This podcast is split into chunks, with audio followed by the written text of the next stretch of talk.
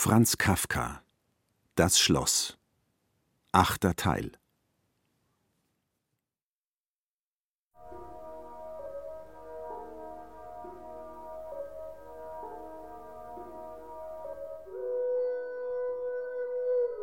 Übrigens klingt es sehr einfach, sagte Olga. Man versteht nicht gleich, wie es eine große Bedeutung haben kann. Urteile selbst. Es gibt einen großen Beamten im Schloss. Ja, Sortini. Ja, Sortini. Sortini. Ich habe schon von ihm gehört, sagte K. Er war an meiner Berufung beteiligt. Das glaube ich nicht. Sortini tritt in der Öffentlichkeit kaum auf. Irrst du dich nicht mit Sordini, mit doch geschrieben? Du hast recht. Sordini war's. Olga sagte, ja, Sordini ist sehr bekannt. Einer der fleißigsten Beamten, von dem viel gesprochen wird. Sortini dagegen ist sehr zurückgezogen und den meisten fremd. Vor mehr als drei Jahren sah ich ihn zum ersten und letzten Male. Es war am 3. Juli bei einem Fest des Feuerwehrvereins. Das Schloss hatte sich auch beteiligt und eine neue Feuerspritze gespendet. Es waren natürlich auch noch andere aus dem Schloss gekommen. Ja, noch andere. Beamte und Dienerschaft. Und Sortini. Sortini, der sich zum Teil mit Feuerwehrangelegenheiten beschäftigen soll, vielleicht war er aber auch nur in Vertretung da, Meistens vertreten einander die Beamten gegenseitig und es ist deshalb schwer, die Zuständigkeit dieses oder jenes Beamten zu erkennen, nahm an der Übergabe der Spritze teil. Ganz im Hintergrund ein kleiner, schwacher, nachdenklicher Herr aus dem Schloss. Was auffiel? Alle Falten zogen sich fächerartig über die Stirn. Die Art, wie sich bei Sortini die Stirn in Falten legte. Zur Nasenwurzel hin ich habe etwas derartiges nie gesehen. Nun, das war also jenes Fest. Wir, Amalia und ich, hatten uns schon seit Wochen darauf gefreut.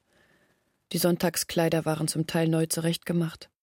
Besonders das Kleid Amalias war schön. Die weiße Bluse vorn hoch aufgebauscht, eine Spitzenreihe über der anderen. Die Mutter hatte alle ihre Spitzen dazu geborgt. Ich war damals neidisch und weinte vor dem Fest die halbe Nacht durch. Erst als am Morgen die Brückenhofwirtin uns zu besichtigen kam. Die Brückenhofwirtin? fragte K. Ja, sagte Olga. Sie war sehr mit uns befreundet. Sie kam also, musste zugeben, dass Amalia im Vorteil war und borgte mir deshalb, um mich zu beruhigen, ihr eigenes Halsband aus böhmischen Granaten. Als wir dann aber ausgefertigt waren, Amalia vor mir stand, wir sie alle bewunderten und der Vater sagte, Heute denkt an mich, bekommt Amalia einen Bräutigam? Da, ich weiß nicht warum, nahm ich mir das Halsband, meinen Stolz, ab und hing es Amalia um, gar nicht neidisch mehr. Ich beugte mich eben vor ihrem Sieg, und ich glaubte, jeder müsse sich vor ihr beugen. Vielleicht überraschte uns damals, dass sie anders aussah als sonst. Denn eigentlich schön war sie ja nicht. Aber ihr düsterer Blick, den sie in dieser Art seitdem behalten hat, ging hoch über uns hinweg. Man beugte sich fast tatsächlich und unwillkürlich vor ihr. Alle bemerkten es, auch Lasemann und seine Frau, die uns abholen kamen. Lasemann? fragte K. Ja, Lasemann, sagte Olga. Wir waren doch sehr angesehen. Das Fest hätte zum Beispiel nicht gut ohne uns anfangen können. Denn der Vater war dritter Übungsleiter der Feuerwehr. So rüstig war der Vater noch?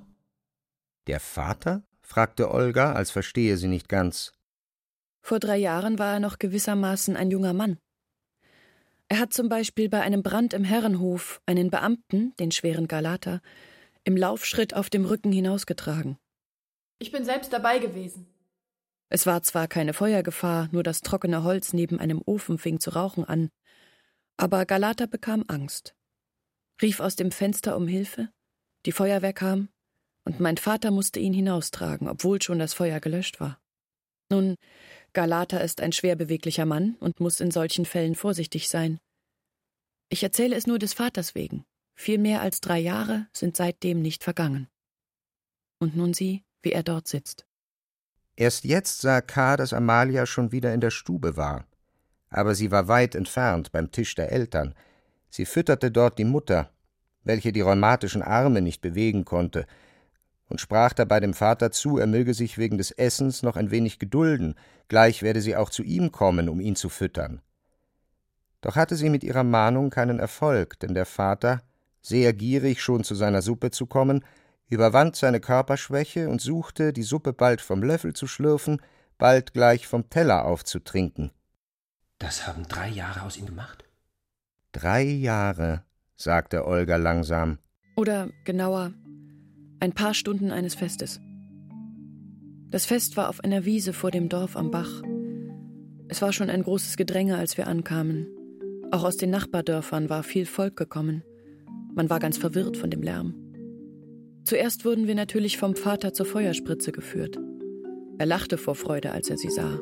Eine neue Spritze machte ihn glücklich. Er fing an, sie zu betasten und uns zu erklären. Er duldete keinen Widerspruch und keine Zurückhaltung der anderen. War etwas unter der Spritze zu besichtigen, mussten wir uns alle bücken und fast unter die Spritze kriechen. Barnabas, der sich damals wehrte, bekam deshalb Prügel. Nur Amalia kümmerte sich um die Spritze nicht, stand aufrecht dabei in ihrem schönen Kleid, und niemand wagte ihr etwas zu sagen. Ich lief manchmal zu ihr und fasste ihren Arm unter, aber sie schwieg. Ich kann es mir noch heute nicht erklären, wie es kam, dass wir so lange vor der Spritze standen und erst als sich der Vater von ihr losmachte, Sortini bemerkten, der offenbar schon die ganze Zeit über hinter der Spritze an einem Spritzenhebel gelehnt hatte. Es war freilich ein entsetzlicher Lärm damals, nicht nur wie es sonst bei Festen ist. Das Schloss hatte nämlich der Feuerwehr auch noch einige Trompeten geschenkt, besondere Instrumente, auf denen man mit der kleinsten Kraftanstrengung, ein Kind konnte das, die wildesten Töne hervorbringen konnte. Die wildesten Töne. Wenn man das hörte, glaubte man, die Türken seien schon da. Man konnte sich nicht daran gewöhnen. Bei jedem neuen Blasen fuhr man wieder zusammen. Dort ist Sortini, flüsterte endlich, ich stand dabei, Lasemann dem Vater zu. Der Vater verbeugte sich tief und gab auch uns aufgeregt ein Zeichen, uns zu verbeugen. Ohne ihn bisher zu kennen, hatte der Vater seit jeher Sortini als einen Fachmann in Feuerwehrangelegenheiten verehrt und öfters zu Hause von ihm gesprochen. Es war uns daher auch sehr überraschend und bedeutungsvoll, jetzt Sortini in Wirklichkeit zu sehen. Sortini aber kümmerte sich um uns nicht. Es war das keine Eigenheit Sortinis, die meisten Beamten scheinen in der Öffentlichkeit teilnahmslos. So kam es, dass er uns noch später bemerkte als wir ihn.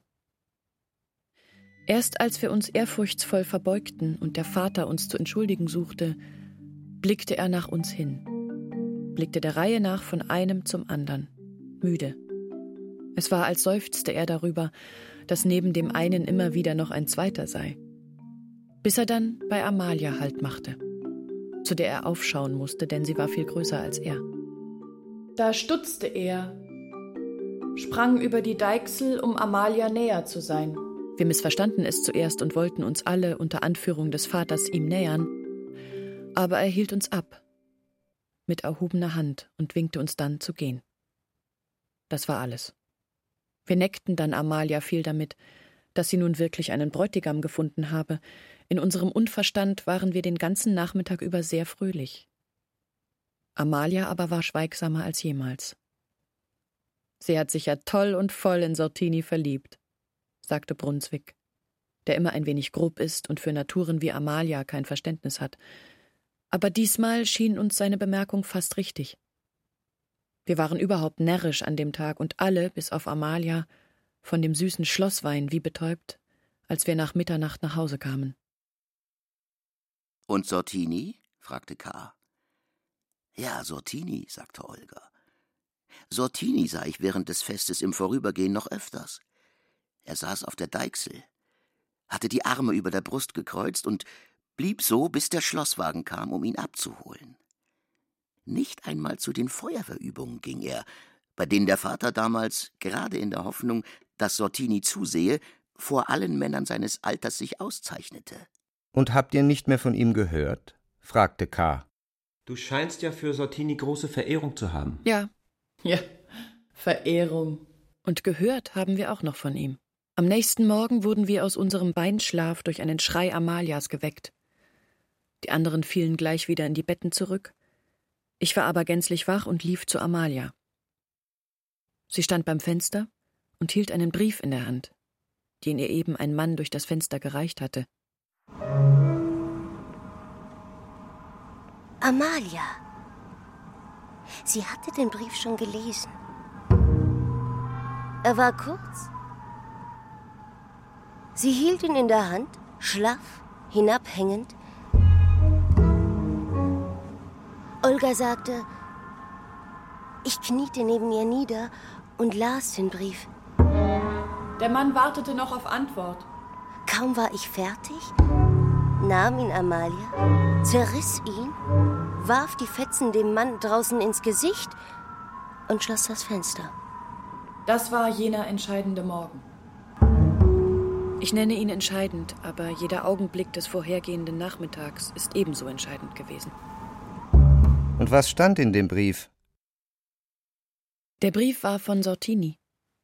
Adressiert war er an das Mädchen mit dem Granatenhalsband.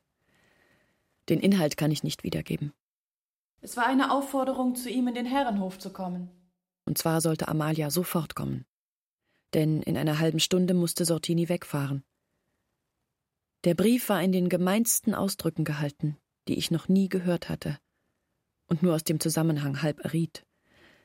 Wer Amalia nicht kannte und nur diesen Brief gelesen hatte, musste das Mädchen, an das jemand so zu schreiben gewagt hatte, für entehrt halten, auch wenn es gar nicht berührt worden sein sollte.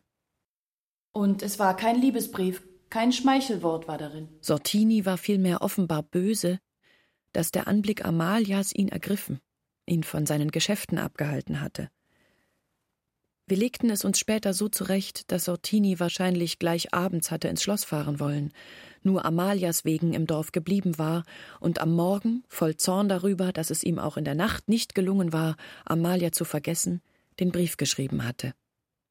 Und während ich mich dann wieder ins Bett verkroch und mir den abgebrochenen Schlusssatz wiederholte, dass du also gleich kommst, oder blieb Amalia auf der Fensterbank und sah hinaus als erwarte sie noch weitere Boten und sei bereit, jeden so zu behandeln wie den ersten.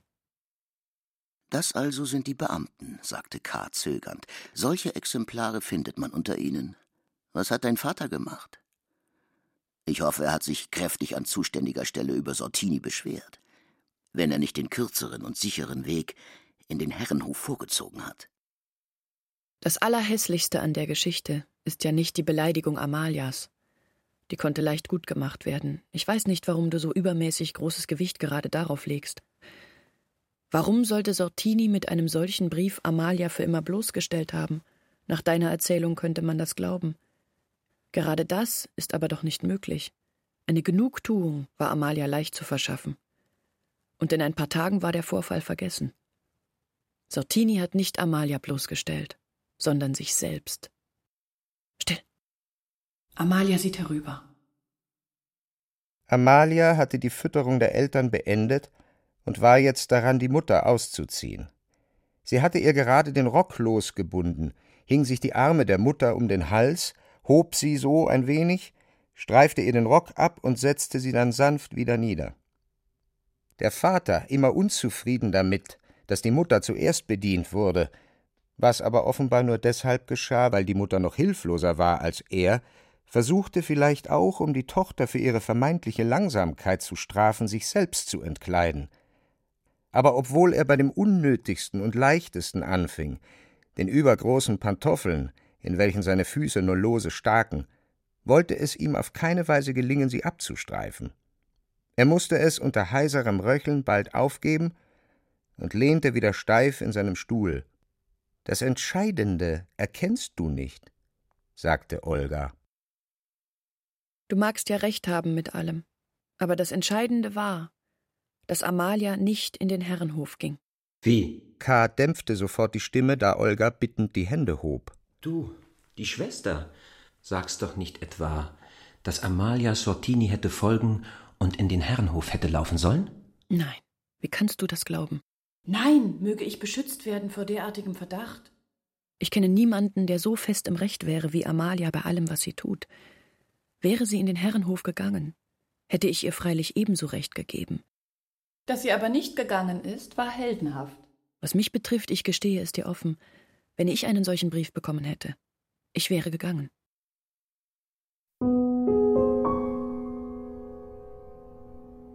Ja, ich wäre gegangen, sagte Olga. Ich hätte die Furcht nicht ertragen. Die Furcht vor dem Kommenden. Dass sie aber nicht gegangen ist, war heldenhaft. Das konnte nur Amalia. Es gab Auswege.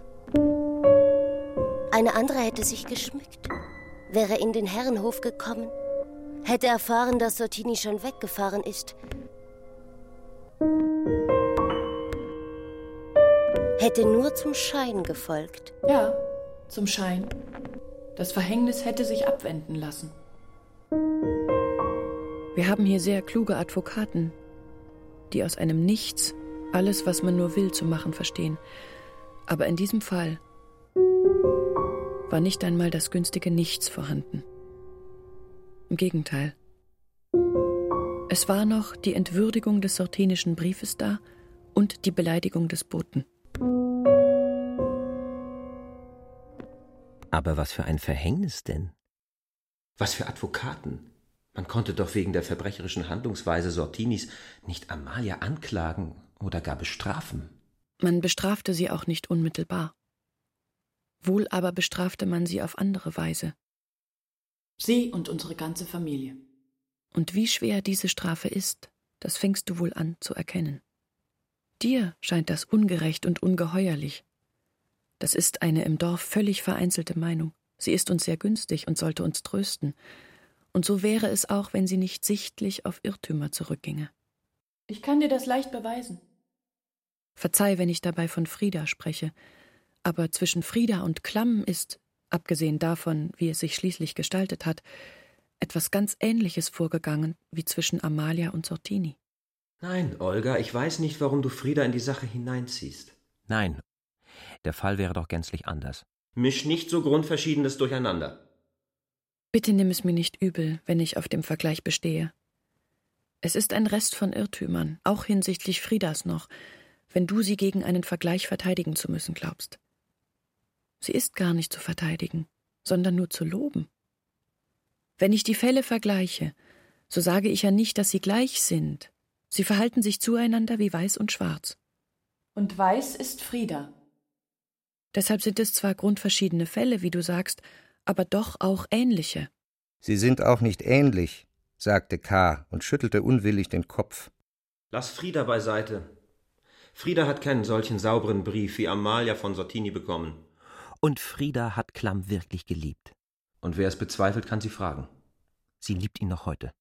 Sind das aber große Unterschiede? Glaubst du, Klamm hätte Frieda nicht ebenso schreiben können? Sie sagte, wenn die Herren vom Schreibtisch aufstehen, sind sie so. Sie finden sich in der Welt nicht zurecht. Sie sagen dann in der Zerstreutheit das Allergröbste. Nicht alle, aber viele. Der Brief an Amalia kann ja in Gedanken, in völliger Nichtachtung des wirklich Geschriebenen, auf das Papier geworfen worden sein. Was wissen wir von den Gedanken der Herren? Wenn Klamm einen zarten Brief schreibt, ist es peinlicher als der gröbste Brief Sortinis. Verstehe mich dabei recht. Ich wage nicht über Klamm zu urteilen. Ich vergleiche nur, weil du dich gegen den Vergleich wehrst. Klamm ist doch wie ein Kommandant über den Frauen, befiehlt bald dieser, bald jener, zu ihm zu kommen, duldet keine lange, und so wie er zu kommen befiehlt, befiehlt er auch zu gehen. Ach, Klamm würde sich gar nicht die Mühe geben, erst einen Brief zu schreiben. Ach, das Verhältnis der Frauen zu den Beamten ist, glaube mir, sehr schwer. Oder vielmehr immer sehr leicht zu beurteilen. Hier fehlt es an Liebe nie. Unglückliche Beamtenliebe gibt es nicht. Es ist in dieser Hinsicht kein Lob, wenn man von einem Mädchen sagt, ich rede hier bei weitem nicht nur von Frieda, dass sie sich dem Beamten nur deshalb hingegeben hat, weil sie ihn liebte. Sie liebte ihn und hat sich ihm hingegeben. So war es, aber zu loben ist dabei nichts. Amalia aber hat Sortini nicht geliebt, wendest du ein. Nun ja, sie hat ihn nicht geliebt. Aber vielleicht hat sie ihn doch geliebt. Wer kann das entscheiden? Nicht einmal sie selbst. Wie kann sie glauben, ihn nicht geliebt zu haben, wenn sie ihn so kräftig abgewiesen hat, wie wahrscheinlich noch niemals ein Beamter abgewiesen worden ist? Aber Amalia ist ja eine Ausnahme, wirst du sagen. Ja, das ist sie. Das hat sie bewiesen, als sie sich weigerte, zu Sortini zu gehen. Das ist der Ausnahme genug. Ja, das ist der Ausnahme genug. Dass sie nun aber außerdem Sortini auch nicht geliebt haben sollte, das wäre nun schon der Ausnahme fast zu viel, das wäre gar nicht mehr zu fassen. Wir waren ja gewiss an jenem Nachmittag mit Blindheit geschlagen, aber dass wir damals durch allen Nebel etwas von Amalias Verliebtheit zu bemerken glaubten, zeigte doch wohl noch etwas Besinnung. Wenn man aber das alles zusammenhält, was bleibt dann für ein Unterschied zwischen Frieda und Amalia? Einzig der, dass Frieda tat, was Amalia verweigert hat. Dass Frieda tat, was Amalia verweigert hat. Mag sein. Für mich aber ist der Hauptunterschied der, dass Frieda meine Braut ist.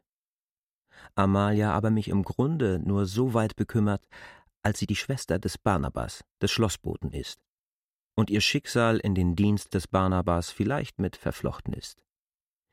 Hätte ihr ein Beamter ein derart schreiendes Unrecht getan, wie es nach deiner Erzählung anfangs mir schien, hätte mich das sehr beschäftigt. Aber auch dies viel mehr als öffentliche Angelegenheit, denn als persönliches Leid Amalias.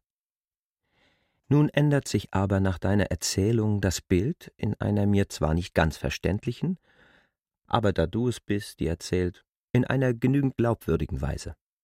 Und ich will diese Sache deshalb sehr gern völlig vernachlässigen.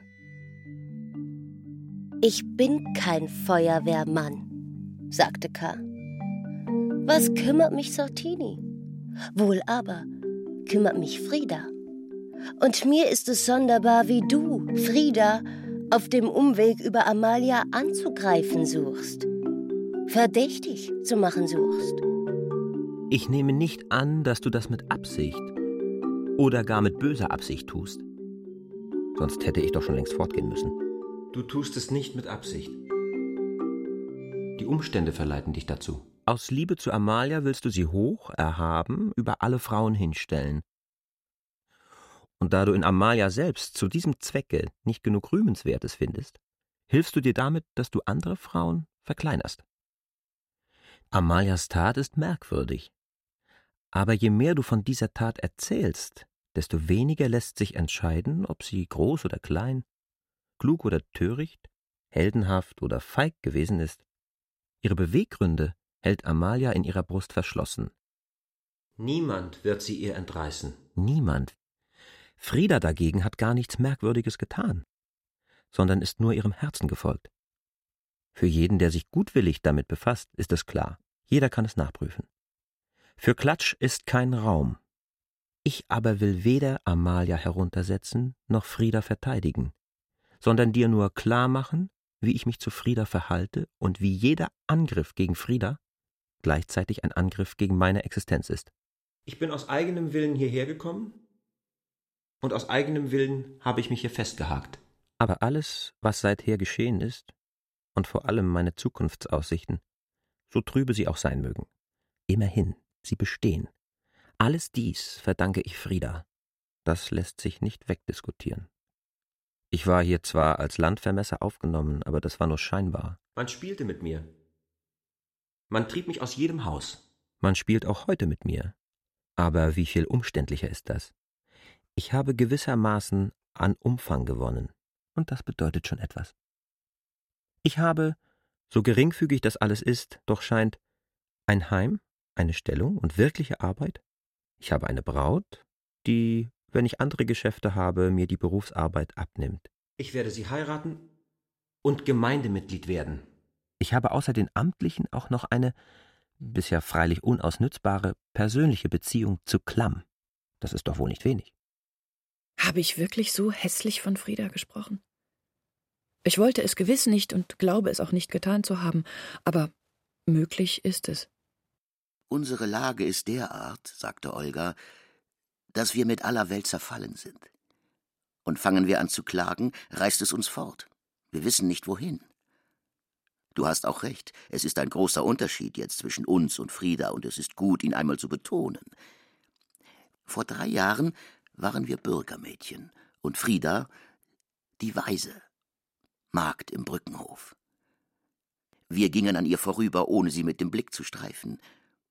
Wir waren gewiss zu hochmütig, aber wir waren so erzogen worden. An dem Abend im Herrenhof magst du aber den jetzigen Stand erkannt haben. Frieda mit der Peitsche in der Hand und ich in dem Haufen der Knechte. Aber es ist ja noch schlimmer. Frieda mag uns verachten, es entspricht ihrer Stellung, die tatsächlichen Verhältnisse erzwingen es. Aber wer verachtet uns nicht alles? Wer sich entschließt, uns zu verachten, kommt gleich in die allergrößte Gesellschaft. Kennst du die Nachfolgerin Friedas? Peppi heißt sie. Peppi. Sie ist Ausschankmädchen im Herrenhof. Sie war Zimmermädchen. Sie übertrifft Frieda an Verachtung für mich, sagte Olga. Peppi sah, wie ich Bier holen kam und versperrte die Tür. Ich musste lange bitten, ihr das Band versprechen, das ich im Haar trug. Zum Teil bin ich ja auf ihr Wohlwollen angewiesen. Nun, sie mag mich verachten. Man mag nur zuhören, wie der Wirt mit Peppi spricht und mag es damit vergleichen, wie er mit Frieda sprach. Aber das hindert Peppi nicht, auch Amalia zu verachten. Amalia, deren Blick allein genügen würde, die ganze kleine Peppi mit all ihren Zöpfen und Maschen so schnell aus dem Zimmer zu schaffen, wie sie es, nur auf ihre eigenen dicken Beinchen angewiesen, niemals zustande brächte. Was für ein empörendes Geschwätz musste ich gestern wieder von ihr über Amalia anhören, bis sich dann schließlich die Gäste meiner annahmen, in der Art freilich, wie du es schon einmal gesehen hast. Irgendetwas Besonderes hat eure Familie auch für mich. Das habe ich nicht verschwiegen. Wie dieses Besondere aber Anlass zur Verachtung geben könnte, das verstehe ich nicht. Ach, K. Auch du wirst es noch verstehen. Du wirst es noch verstehen. Dass Amalias Verhalten gegenüber Sortini der erste Anlass dieser Verachtung war, kannst du das auf keine Weise verstehen. Sonderbar. Bewundern oder verurteilen könnte man Amalia deshalb. Aber verachten? Und wenn man, aus mir unverständlichem Gefühl, wirklich Amalia verachtet, warum dehnt man dann die Verachtung auf euch aus? Auf die unschuldige Familie? Dass zum Beispiel Peppi dich verachtet, ist ein starkes Stück. Und ich will, wenn ich wieder einmal in den Herrenhof komme, es ihr heimzahlen. Wolltest du, K., sagte Olga, alle unsere Verräter umstimmen? Das wäre eine harte Arbeit denn alles geht vom Schloss aus. Ich erinnere mich noch genau an den Vormittag, der jedem Morgen folgte. Brunswick, der damals unser Gehilfe war, war gekommen wie jeden Tag. Der Vater hatte Brunswick Arbeit zugeteilt und ihn nach Hause geschickt. Wir saßen dann beim Frühstück. Alle, bis auf Amalia und mich, waren sehr lebhaft. Der Vater erzählte immerfort von dem Fest. Er hatte hinsichtlich der Feuerwehr verschiedene Pläne. Im Schloss ist nämlich eine eigene Feuerwehr die zu dem Fest auch eine Abordnung geschickt hatte, mit der manches besprochen worden war. Die anwesenden Herren aus dem Schloss hatten die Leistungen unserer Feuerwehr gesehen, sich sehr günstig über sie ausgesprochen, die Leistungen der Schlossfeuerwehr damit verglichen. Das Ergebnis war uns günstig. Man hatte von der Notwendigkeit einer Neuorganisation der Schlossfeuerwehr gesprochen. Dazu waren Instruktoren aus dem Dorf nötig. Es kamen zwar einige dafür in Betracht, aber der Vater hatte doch Hoffnung, dass die Wahl auf ihn fallen werde. Da sagte Amalia, mit einer Überlegenheit, die wir an ihr nicht kannten, solchen Reden der Herren müsse man nicht sehr vertrauen. Die Herren pflegen, sagte Amalia, gern etwas Gefälliges zu sagen bei derartigen Gelegenheiten. Bedeutung habe das wenig. Es sei für immer vergessen. Bei der nächsten Gelegenheit gehe man ihnen wieder auf den Leim. Die Mutter verwies ihr solche Reden.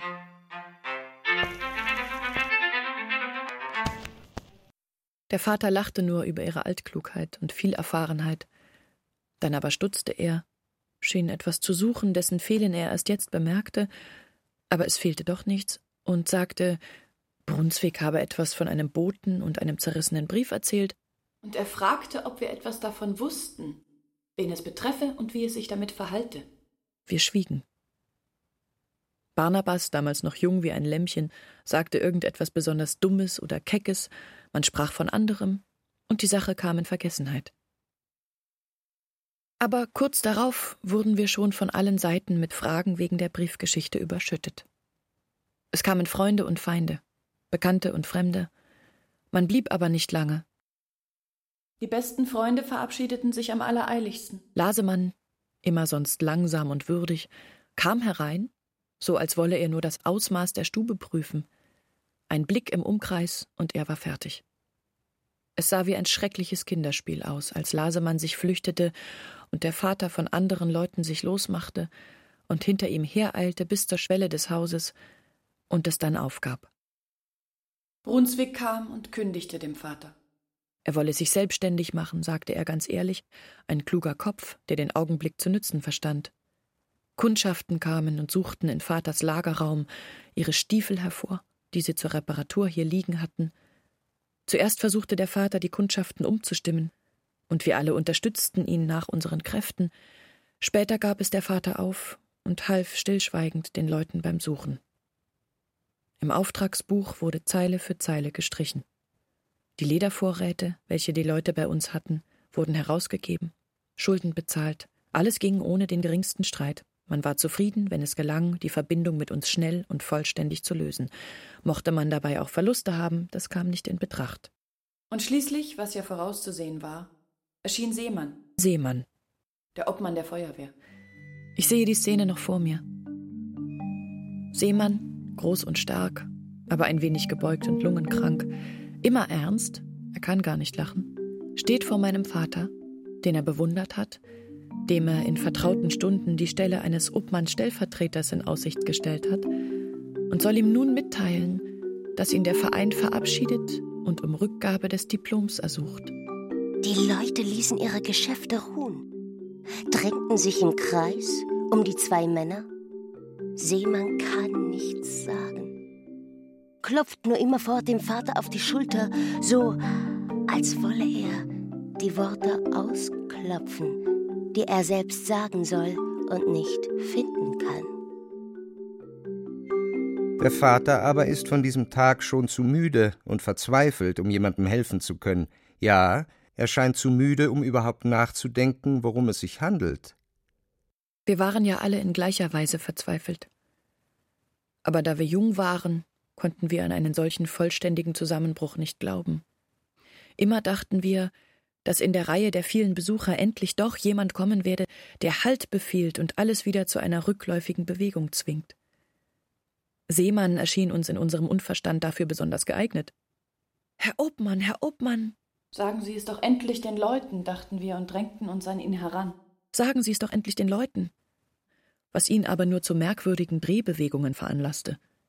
Endlich fing er zwar nicht um unsere geheimen Wünsche zu erfüllen, sondern um den aufmunternden oder ärgerlichen Zurufen der Leute zu entsprechen, doch zu reden an. Noch immer hatten wir Hoffnung.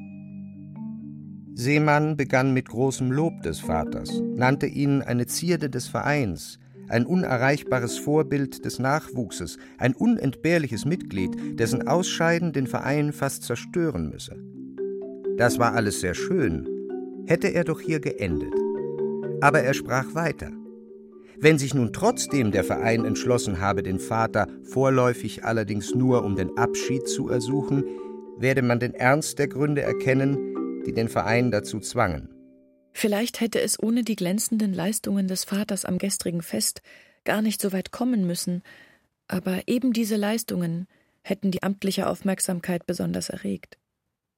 Der Verein stand jetzt in vollem Licht und müsse auf seine Reinheit noch mehr bedacht sein als früher. Und nun war die Beleidigung des Boten geschehen. Da habe der Verein keinen anderen Ausweg gefunden, und er, Seemann, habe das schwere Amt übernommen, es zu melden. Der Vater möge es ihm nicht noch mehr erschweren. Wie froh war Seemann, das hervorgebracht zu haben. Aus Zuversicht darüber war er nicht einmal mehr übertrieben rücksichtsvoll, er zeigte auf das Diplom, das an der Wand hing, und winkte mit dem Finger. Der Vater nickte, und ging es holen.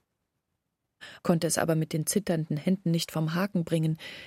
Ich stieg auf einen Sessel und half ihm. Und von diesem Augenblick an war alles zu Ende. Er nahm das Diplom nicht einmal mehr aus dem Rahmen, sondern gab Seemann alles, wie es war. Dann setzte er sich in einen Winkel, rührte sich nicht und sprach mit niemandem mehr. Wir mussten mit den Leuten allein verhandeln, so gut es ging. Und worin siehst du hier den Einfluss des Schlosses? Vorläufig scheint es noch nicht eingegriffen zu haben. Was du bisher erzählt hast, war nur gedankenlose Ängstlichkeit der Leute, Freude am Schaden des Nächsten, unzuverlässige Freundschaft, Dinge, die überall anzutreffen sind. Und auf Seiten deines Vaters allerdings auch, wenigstens scheint es mir so, eine gewisse Kleinlichkeit. Denn jenes Diplom, was war es? Bestätigung seiner Fähigkeiten, und die behielt er doch. Machten sie ihn unentbehrlich, desto besser. Und er hätte dem Obmann die Sache wirklich schwer nur dadurch gemacht, dass er ihm das Diplom gleich beim zweiten Wort vor die Füße geworfen hätte. Besonders bezeichnend scheint mir aber, dass du Amalia gar nicht erwähnst. Amalia, die doch alles verschuldet hatte, stand wahrscheinlich ruhig im Hintergrund und betrachtete die Verwüstung. Nein, niemandem ist ein Vorwurf zu machen. Nein. Niemand konnte anders handeln. Das alles war schon Einfluss des Schlosses. Einfluss des Schlosses, wiederholte Amalia, die unvermerkt vom Hofe her eingetreten war. Die Eltern lagen längst zu Bett. Schlossgeschichten werden erzählt? Noch immer sitzt ihr beisammen? Und du hattest dich doch gleich verabschieden wollen, K. Nun geht es schon auf die Zehn. Bekümmern dich denn solche Geschichten überhaupt? Es gibt hier Leute, die sich von solchen Geschichten nähren. Sie setzen sich zusammen, so wie ihr hier sitzt, und traktieren sich gegenseitig. Du scheinst mir aber nicht zu diesen Leuten zu gehören. Doch. Ich gehöre genau zu ihnen. Dagegen machen Leute, die sich um solche Geschichten nicht bekümmern und nur andere sich bekümmern lassen, nicht viel Eindruck auf mich. Nun ja, aber das Interesse der Leute ist ja sehr verschiedenartig. Ich hörte einmal von einem jungen Mann, der beschäftigte sich mit den Gedanken an das Schloss bei Tag und Nacht. Alles andere vernachlässigte er. Man fürchtete für seinen Alltagsverstand, weil sein ganzer Verstand oben im Schloss war. Schließlich aber stellte es sich heraus, dass er nicht eigentlich das Schloss, sondern nur die Tochter einer Aufwaschfrau in den Kanzleien gemeint hatte. Die bekam er nun allerdings. Und dann war alles wieder gut. Der Mann würde mir gefallen, glaube ich. Dass dir der Mann gefallen würde, bezweifle ich. Aber vielleicht seine Frau? Lasst euch nicht stören, sagte Amalia. Ich gehe schlafen. Und auslöschen werde ich müssen, der Eltern wegen. Ja, der Eltern wegen. Sie schlafen zwar gleich ein, aber nach einer Stunde ist der Schlaf zu Ende. Gute Nacht. Dann stört sie der kleinste Schein. Ich gehe schlafen. Gute Nacht. Und wirklich wurde es gleich finster. Amalia machte sich wohl irgendwo auf der Erde beim Bett der Eltern ihr Lager zurecht. Wer ist denn dieser junge Mann, von dem sie sprach? fragte K. Ich weiß nicht. Vielleicht Brunswick, obwohl es für ihn nicht ganz passt. Vielleicht aber auch ein anderer. Es ist nicht leicht, sie genau zu verstehen, weil man oft nicht weiß, ob sie ironisch oder ernst spricht. Lass die Deutungen. Wie kamst du denn in diese große Abhängigkeit von ihr? War es schon vor dem großen Unglück so? Sie ist die Jüngste und hat als solche zu gehorchen. Sie hat, schuldig oder unschuldig, das Unglück über die Familie gebracht. Statt dafür jeden neuen Tag jeden von euch von neuem um Verzeihung zu bitten, trägt sie den Kopf höher als alle, kümmert sich um nichts, als knapp gnadenweise um die Eltern, will in nichts eingeweiht werden, wie sie sich ausdrückt, und wenn sie endlich einmal mit euch spricht, dann ist es meistens ernst, aber es klingt ironisch. Oder herrscht sie etwa durch ihre Schönheit, die du manchmal erwähnst? Nun, ihr seid euch alle drei sehr ähnlich. Das aber, wodurch sie sich von euch zweien unterscheidet, ist durchaus zu ihren Ungunsten.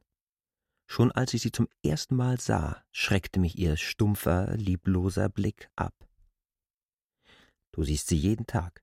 Du merkst gar nicht die Härte ihres Gesichtes. Darum kann ich auch Sortinis Neigung, wenn ich es überlege, nicht einmal sehr ernst nehmen. Vielleicht wollte er sie mit dem Brief nur strafen, aber nicht rufen. Bei den Herren im Schloss ist alles möglich. Ob es nun um das schönste oder um das hässlichste Mädchen geht. Sonst aber. Sonst aber irrst du hinsichtlich Amalias vollkommen. Sieh, ich habe doch keinen Anlass, dich für Amalia besonders zu gewinnen. Und versuche ich es dennoch, tue ich es nur deinetwegen. Amalia war irgendwie die Ursache unseres Unglücks, das ist gewiss. Aber selbst der Vater, der doch am schwersten von dem Unglück getroffen war und sich in seinen Worten niemals sehr beherrschen konnte, gar zu Hause nicht, selbst der Vater hat Amalia auch in den schlimmsten Zeiten kein Wort des Vorwurfs gesagt. Wir alle wussten, dass keine ausdrückliche Strafe kommen werde. Man zog sich nur von uns zurück. Man zog sich zurück. Die Leute hier, wie auch das Schloss. Während man aber den Rückzug der Leute natürlich merkte, war vom Schloss gar nichts zu merken. Wir hatten ja früher auch keine Fürsorge des Schlosses gemerkt. Wie hätten wir jetzt einen Umschwung merken können? Diese Ruhe war das Schlimmste. Bei weitem nicht der Rückzug der Leute, sie hatten es ja nicht aus irgendeiner Überzeugung getan, hatten vielleicht auch gar nichts Ernstliches gegen uns, die heutige Verachtung bestand noch gar nicht. Nur aus Angst hatten sie es getan. Aus Angst. Und jetzt warteten sie, wie es weiter ausgehen werde. Es geschah nichts. Keine Vorladung, keine Nachricht, kein Bericht, kein Besuch, nichts. Nun, da nichts geschah und auch keine ausdrückliche Strafe zu erwarten war, wovor habt ihr euch gefürchtet? Was seid ihr doch für Leute? Wie soll ich es dir erklären? Wir fürchteten nichts Kommendes. Wir litten schon nur unter dem Gegenwärtigen, wir waren mitten in der Bestrafung darin. Die Leute im Dorf warteten ja nur darauf, dass wir zu ihnen kämen, dass der Vater seine Werkstatt wieder aufmachte, dass Amalia, die sehr schöne Kleider zu nähen verstand, allerdings nur für die vornehmsten, wieder zu Bestellungen käme. Olga sagte, es tat ja allen Leuten leid, was sie getan hatten. Wenn im Dorf eine angesehene Familie plötzlich ganz ausgeschaltet wird, dann hat jeder irgendeinen Nachteil davon. Sie hatten, als sie sich von uns lossagten, nur ihre Pflicht zu tun geglaubt. Wir hätten es an ihrer Stelle auch nicht anders getan. Sie hatten ja auch nicht genau gewusst, worum es sich gehandelt hatte. Nur der Bote war, die Handvoll Papierfetzen, in den Herrenhof zurückgekommen. Frieda hatte den Boten ausgehen und dann wiederkommen gesehen, ein paar Worte mit ihm gesprochen und das, was sie erfahren hatte, gleich verbreitet aber wieder gar nicht aus Feindseligkeit, sondern einfach aus Pflicht, wie es im gleichen Falle die Pflicht jedes anderen gewesen wäre. Und nun wäre den Leuten eine glückliche Lösung des Ganzen am willkommensten gewesen. Wenn Frieda die Sache verraten hatte, so hatte sie es nicht getan, um sich an ihr zu freuen, sondern um sich und alle vor ihr zu bewahren, um die Gemeinde darauf aufmerksam zu machen, dass hier etwas geschehen war, von dem man sich auf das sorgfältigste fernzuhalten hatte. Nicht wir kamen hier als Familie in Betracht, sondern nur die Sache, und wir nur der Sache wegen, in die wir uns verflochten hatten. Wenn wir also nur wieder hervorgekommen wären, das Vergangene ruhen gelassen hätten, durch unser Verhalten gezeigt hätten, dass wir die Sache überwunden hatten, gleichgültig auf welche Weise, und die Öffentlichkeit so die Überzeugung gewonnen hätte, dass die Sache, wie immer sie auch beschaffen gewesen sein mag, nicht wieder zur Besprechung kommen werde, auch so wäre alles gut gewesen. Überall hätten wir die alte Hilfsbereitschaft gefunden, selbst wenn wir die Sache nur unvollständig vergessen hätten. Man hätte es verstanden und hätte uns geholfen, es völlig zu vergessen. Stattdessen aber saßen wir zu Hause. Ich weiß nicht, worauf wir warteten. Auf Amalias Entscheidung wohl. Sie hatte damals an jenem Morgen die Führung der Familie an sich gerissen und hielt sie fest. Ohne besondere Veranstaltungen ohne Befehle, ohne Bitten, fast nur durch Schweigen. Wir anderen hatten freilich viel zu beraten, es war ein fortwährendes Flüstern vom Morgen bis zum Abend, und manchmal rief mich der Vater in plötzlicher Beängstigung zu sich, und ich verbrachte am Bett die halbe Nacht. Oder manchmal hockten wir uns zusammen, ich und Barnabas, der ja erst sehr wenig von dem Ganzen verstand, und immerfort ganz glühend Erklärungen verlangte, immerfort die gleichen. Er wusste wohl, dass die sorgenlosen Jahre, die andere seines Alters erwarteten, für ihn nicht mehr vorhanden waren. So saßen wir zusammen, ganz ähnlich, K, wie wir zwei jetzt, und vergaßen, dass es Nacht wurde und wieder Morgen.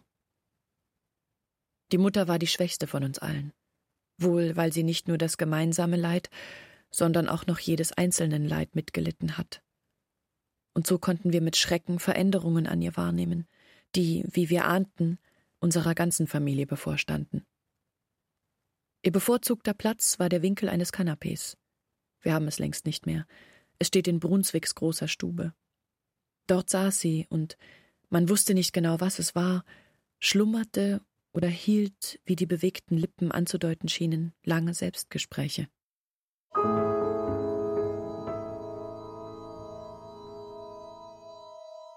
Ja, die Briefgeschichte, sagte Olga. Wir besprachen sie immerfort. Kreuz und quer, in allen Einzelheiten und allen Möglichkeiten. Man merkte, dass wir nicht die Kraft hatten, uns aus der Briefgeschichte herauszuarbeiten. Wir kamen immerfort tiefer in das, dem wir entgehen wollten. Unser Familienname wurde nicht mehr genannt. Und was halfen denn diese noch so ausgezeichneten Einfälle? Was halfen sie? Keiner war ausführbar ohne Amalia.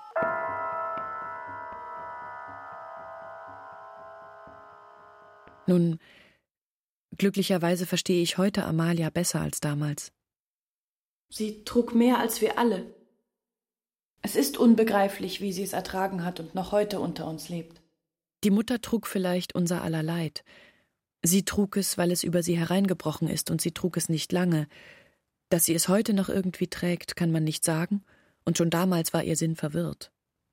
Aber Amalia trug nicht nur das Leid, sondern hatte auch den Verstand, es zu durchschauen. Wir sahen nur die Folgen, sie sah in den Grund. Wir hofften auf irgendwelche kleinen Mittel, sie wusste, dass alles entschieden war. Wir hatten zu flüstern, sie hatte nur zu schweigen. Aug in Aug mit der Wahrheit stand sie und lebte und ertrug dieses Leben damals wie heute. Wie viel besser ging es uns in aller unserer Not als ihr. Wir mussten freilich unser Haus verlassen, Brunswick bezog es. Man wies uns diese Hütte zu. Mit einem Handkarren brachten wir unser Eigentum in einigen Fahrten hier herüber. Barnabas und ich zogen, der Vater und Amalia halfen hinten nach. Die Mutter, die wir gleich anfangs hergebracht hatten, empfing uns auf einer Kiste sitzend, immer mit leisem Jammern. Aber ich erinnere mich, dass wir, selbst während der mühevollen Fahrten, die auch sehr beschämend waren, denn öfters begegneten wir Erntewagen, deren Begleitung vor uns verstummte und die Blicke wandte, dass wir, Barnabas und ich, selbst während dieser Fahrten es nicht unterlassen konnten, von unseren Sorgen und Plänen zu sprechen, dass wir im Gespräch manchmal stehen blieben und erst das Hallo des Vaters uns an unsere Pflicht wieder erinnerte. Aber alle Besprechungen änderten auch nach der Übersiedlung unser Leben nicht. Nur dass wir jetzt allmählich auch die Armut zu fühlen bekamen. Die Zuschüsse der Verwandten hörten auf, unsere Mittel waren fast zu Ende, und gerade in jener Zeit begann die Verachtung für uns, wie du sie kennst, sich zu entwickeln. Man merkte, dass wir nicht die Kraft hatten, uns aus der Briefgeschichte herauszuarbeiten. Und man nahm uns das sehr übel. Man unterschätzte nicht die Schwere unseres Schicksals, obwohl man es nicht genau kannte, man wusste, dass man selbst die Probe wahrscheinlich nicht besser bestanden hätte als wir. Aber umso notwendiger war es, sich von uns völlig zu trennen. Man hätte, wenn wir es überwunden hätten, uns entsprechend hoch geehrt, da es uns aber nicht gelungen war, tat man das, was man bisher nur vorläufig getan hatte, endgültig. Man schloss uns aus jedem Kreise aus. Nun sprach man von uns nicht mehr wie von Menschen. Unser Familienname wurde nicht mehr genannt. Wenn man von uns sprechen musste, nannte man uns nach Barnabas, dem unschuldigsten von uns. Selbst unsere Hütte geriet in Verruf. Und wenn du dich prüfst, wirst du gestehen, dass auch du beim ersten Eintritt die Berechtigung dieser Verachtung zu merken glaubtest. Später, als wieder manchmal Leute zu uns kamen, rümpften sie die Nase über ganz belanglose Dinge Etwa darüber, dass die kleine Öllampe dort über dem Tisch hing. Wo sollte sie denn anders hängen als über dem Tisch? Ihnen aber erschien es unerträglich. Hängten wir aber die Lampe anderswohin, änderte sich doch nichts an ihrem Widerwillen. Alles, was wir waren und hatten, traf die gleiche Verachtung.